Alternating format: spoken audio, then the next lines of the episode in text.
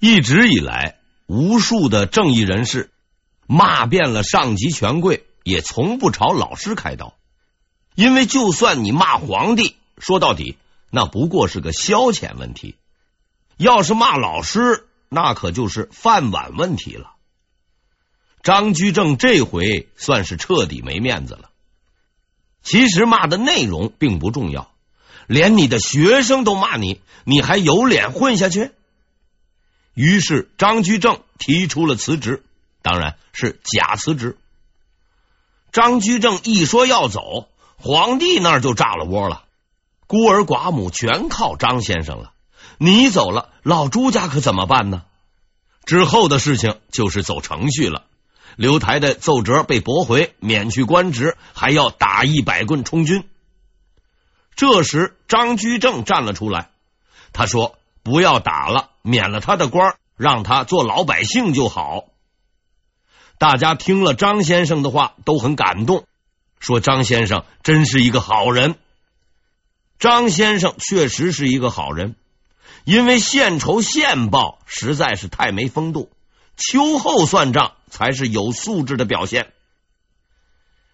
刘台安心回家了，事情都完了，做老百姓未必不好。然而五年后的一天，一群人突然来到他家，把他带走。因为前任辽东巡抚、现任财政部长、户部尚书张学言，经过五年的侦查，终于发现了刘台当年的贪污证据。为实现正义，特将其逮捕归案，并依法充军。张居正的做事风格大体如此，很艺术，确实很艺术。而张先生干掉的最后一个有分量的对手，是他当年的盟友。万历七年，张居正下令关闭天下书院，共计六十四处。这是一个策划已久的计划的开端。从当政的那天起，张居正就认定了一个理念：上天下地唯我独尊。具体说来呢，是但凡敢挡路的、不服气的、提意见的，都要通通的干掉。折腾几年下来，皇帝听话了，大臣也老实了。就在张居正以为大功告成之际，一个新的敌人却出现在他的眼前——书院。这个书院呢，是中国传统的教育形式。明代许多书院历史十分悠久，流传五六百年的不在少数。今天说起外国的什么牛津、剑桥，一算历史多少多少年，简直牛的都不行。再一看国内。某大学，某大学撑死了也就一百多年，都不好意思跟人家打招呼。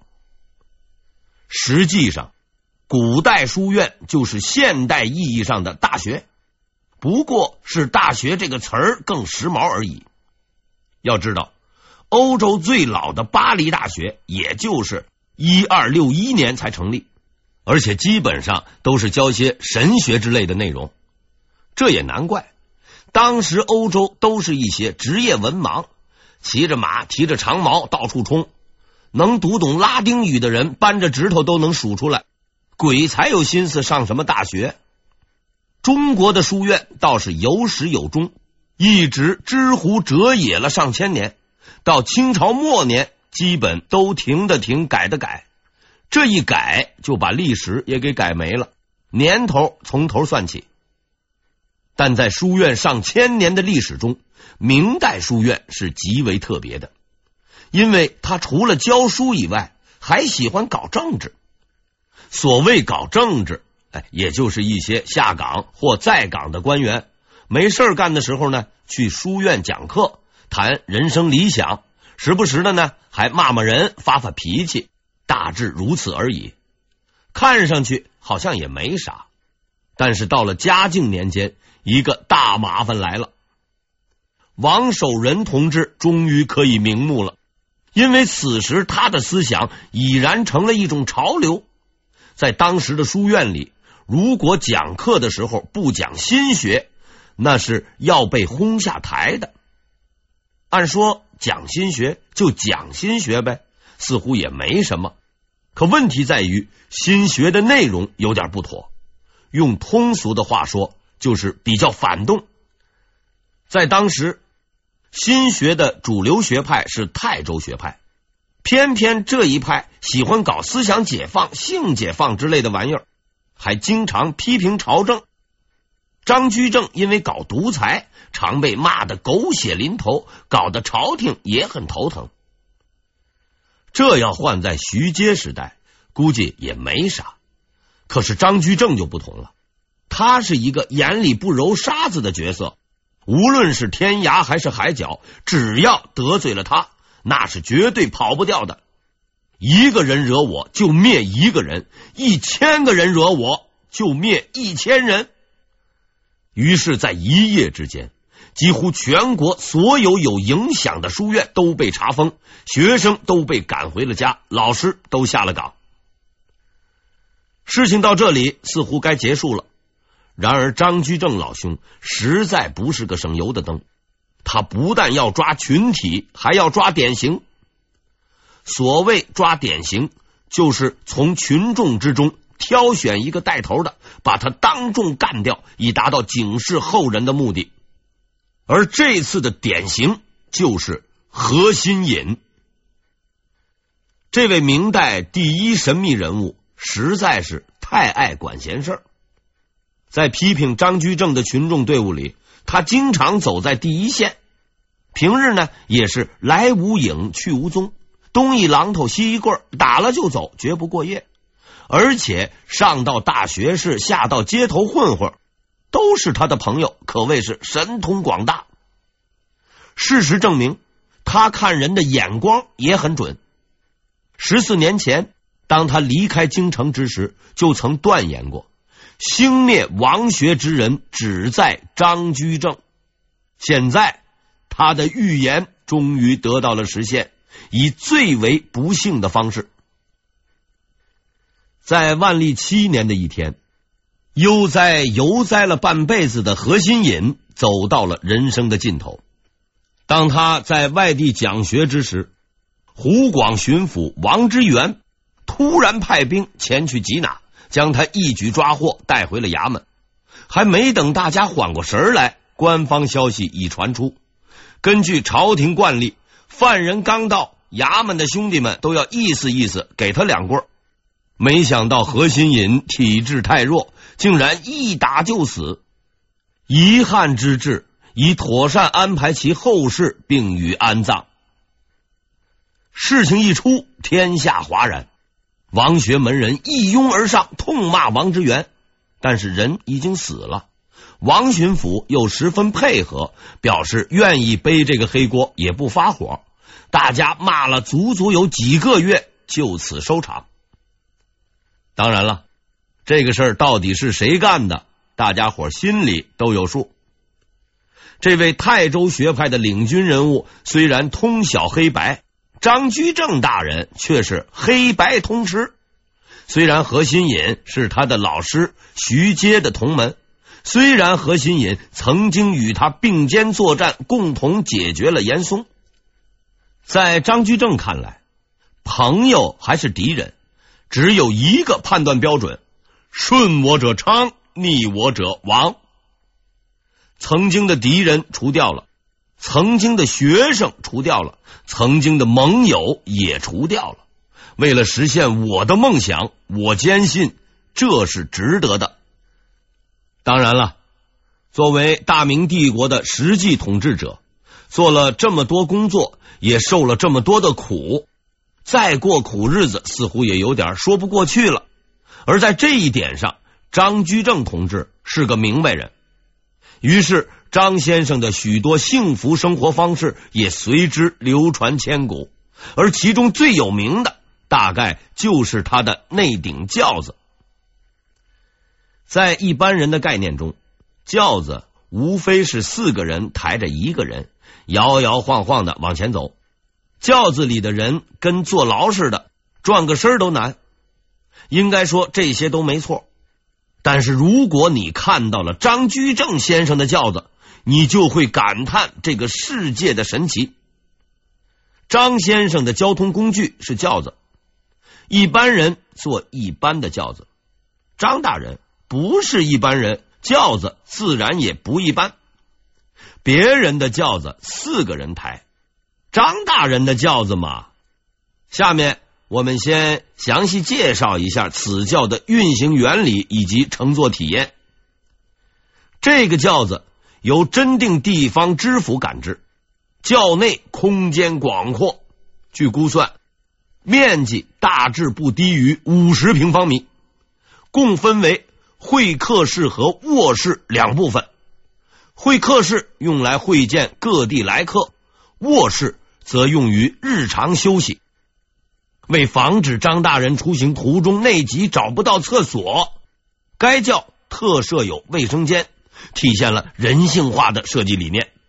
此外呢，由于考虑到旅途辛苦，轿子的两旁还设有观景走廊，以保证张大人在工作之余可以凭栏远眺。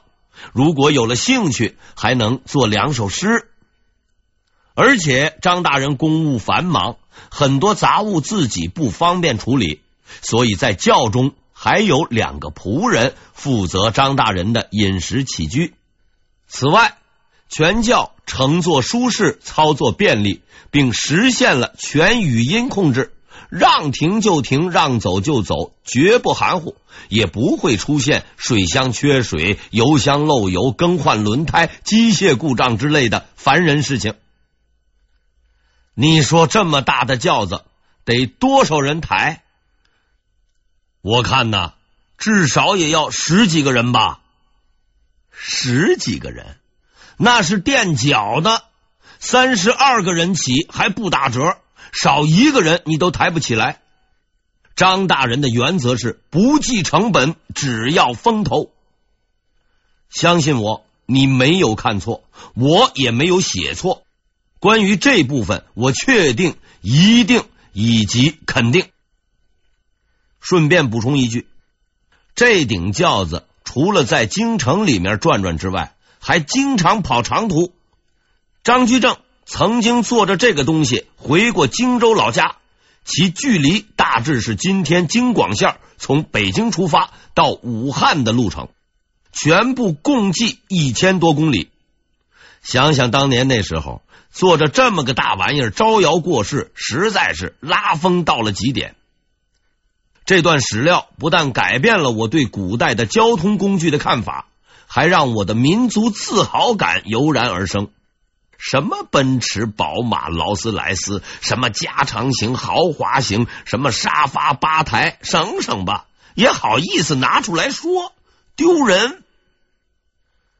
日子过得舒坦，工作也无比顺利，张居正的好日子似乎看不到尽头。然而，事实告诉我们，只进不退的人生是没有的，正如同只升不跌的股票绝不存在一样。万历五年，张居正一生中最为严峻的考验到来了，因为一件看似毫不相干的事儿。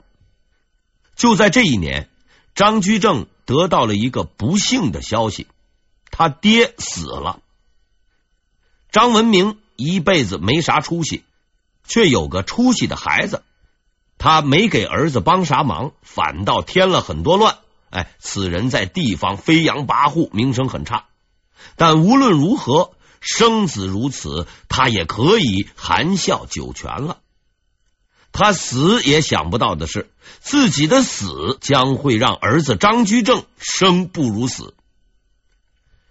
张居正的爹死了。消息传来，满城轰动，因为表现忠心的机会到了。无数官员纷纷上门，哭的哭，是拜的拜，然后一把鼻涕一把泪的摸出门，最后再说两句节哀顺变，完事儿收工。这并不奇怪，自古以来，当官的如果死了爹妈，自然是万人空巷，宾客盈门，上门的。比他自己全家死绝了还难受，但你要相信，如果你自己挂了，是没有几个人会上门的。对此，张居正也十分清楚。虽说父亲死了，他很难过，但此时此刻，他的脑海里思考的却是另一个问题。这个问题的名字叫做丁忧。在当时的中国，张居正已经是近似于无敌了。他不怕皇帝，不怕大臣，不怕读书人议论，彪悍无比。但他仍然只是近似于。因为他还有一个不能跨越的障碍——祖制。所谓祖制，就是祖宗的制度规矩。虽然你很牛，比皇帝还牛，但总牛不过死皇帝吧？上百年前定下的规则，你再牛也没辙。丁忧就是祖制。具体说来，是朝廷官员的父母亲，如果要是死去。无论此人任何官何职，从得知丧事的那一天起，必须回到祖籍守制二十七个月，这叫丁忧。到期之后可以回朝为官，这叫起复。这个制度看上去有点不近人情，官做的好好的，一下子就给扒得干干净净，负责的那摊子事情也没人管，不但误事，还误人心情。但这个制度一直以来都是雷打不动，无论有多麻烦，历任皇帝都对其推崇备至，极其支持。如果你认为这是他们的脑筋一根筋，食古不化，那就错了。人家的算盘那是精到了极点。因为根据社会学常识，只有出孝子的地方才会出忠臣。你想想。如果一个人连他爹都不忠，怎么能指望他忠于老板，就是忠于皇帝呢？但贪官们自然是不干的。死了爹，我本来就很悲痛了，正想化悲痛为贪污，搞点钱来安慰我无助的心灵。你竟然还要罢我的官，剥夺我的经济权利，太不人道了。于是很多人开始钻空子。你不是规定由得知死讯的那天开始计算吗？那我就隐瞒死讯，就当人还活着，一直混到差不多为止。就算最后被人揭穿，也是可以解释的嘛。人死了，我没有上报，那是因为老爹一直活在我的心中。当然，一次两次是可以理解的，时间长了，朝廷也不干了。自明英宗起，就开始正式立项打击伪报瞒报的行为，规定但凡老爹死了不上报的，全部免官为民。如此一来，贪官们也没办法了，只好是日夜祈祷自己的老爹能够多撑几年，至少等自己混到够本，再含笑而逝。到时呢，也能够多搞点纸钱给您老人家送去呀。但也有一个群体例外，那就是军队领兵打仗，这就绝对没辙了。总不能双方上阵刚刚交锋，消息来了，您喊一声停，大家伙别打了，等我回去给我爹守二十七个月的孝，咱们啊再来，还是老地方见，不见不散。张居正不是军人，自然无法享受这个优待。而他的改革刚刚才渐入佳境，要是自己走了，这一大摊子事情就没人管了，心血付之东流，且不说，没准回来的时候啊，就得给人家打下手了。于是他只剩下了唯一的选择——夺情。所谓夺情，是指事情实在太急，绝对走不开的人。经由皇帝的指示，在万般悲痛中恢复职务，开展工作。由于考虑到在痛苦之中把人强行拉回来，其实一般都不会反抗，似乎啊很不人道，所以将其命名为夺情。在他之前，已有一些人有过类似的经验，比如著名的三杨中的杨荣，还有那位帮于谦报了仇的李贤。都曾经被这么狠不人道过。除了个把人骂了两句外，倒也没啥问题。但到了嘉靖年间，夺情却真的成为了一件很不人道的事情。不人道到想不人道都不行。如果有人提出夺情，就会被看作禽兽不如。之所以会有如此大的变化，都要拜一位孝子所赐。这个人的名字叫做杨廷和。应该说，这位杨兄弟的能量实在是大，闹腾了三朝还不够，死了还要折腾别人。当初他在正德年间的时候，父亲死了。皇帝说：“杨先生，你别走，留下来帮我办事儿。”他说：“不行，我非常悲痛，一定要回去。”结果几番来回，他还是回去了。从正德九年（一五一四）到正德十二年（一五一七年），这位仁兄结结实实的旷了三年工，才回来上班。这要搁在现在，早就让他卷铺盖回家了。由于他名声太大，树立了正面典型，从此以后，朝廷高级官员死了爹妈，打死也不敢说夺情。就这么一路下来，终于坑了张居正。张居正没有选择，只能夺情，因为冯保不想他走，皇帝不想他走。皇帝他妈也不想他走，当然了，最重要的是他也不想走。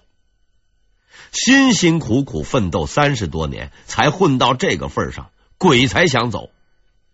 虽说夺情比较麻烦，但只要略施小计，还是没问题的。老把戏很快上场了。万历五年十月，痛苦不堪的张居正要求回家守制。两天后，皇帝回复不行。一天后，张居正再次上书，表示一定要回去，而皇帝也再次回复一定不行。与此同时，许多大臣们也纷纷上书，表示张居正绝不能走啊，言辞激烈，好像张居正一走，地球就要完蛋，可谓是用心良苦。行了。把戏演到这里也差不多该打住了，再搞下去那就是浪费纸张了。事情已经结束，准备收场吧。一切风平浪静，擦干眼泪。哎，如果有的话，再次出发。然而事实证明，他错了，错的相当厉害。真正的挑战将从这里开始。万历五年十月。翰林院编修吴中行、翰林院检讨赵用贤上书弹劾张居正夺情。